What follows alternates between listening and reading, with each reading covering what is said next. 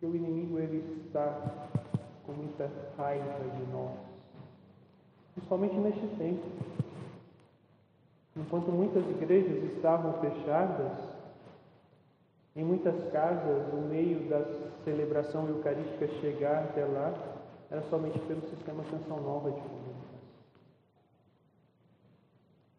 Não pensa na fúria do inimigo sobre o carisma Canção Nova sobre nós.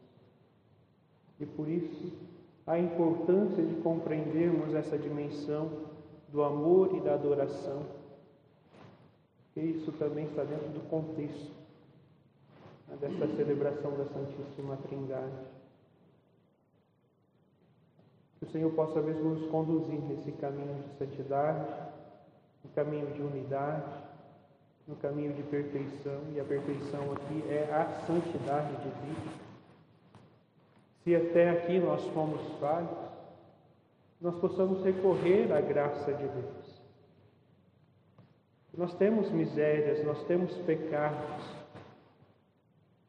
e sozinhos nós não vamos conseguir cumprir a vontade de Deus e a missão que o Senhor nos confiou dentro do carisma da Nação Nova. Por isso nós precisamos estar dispostos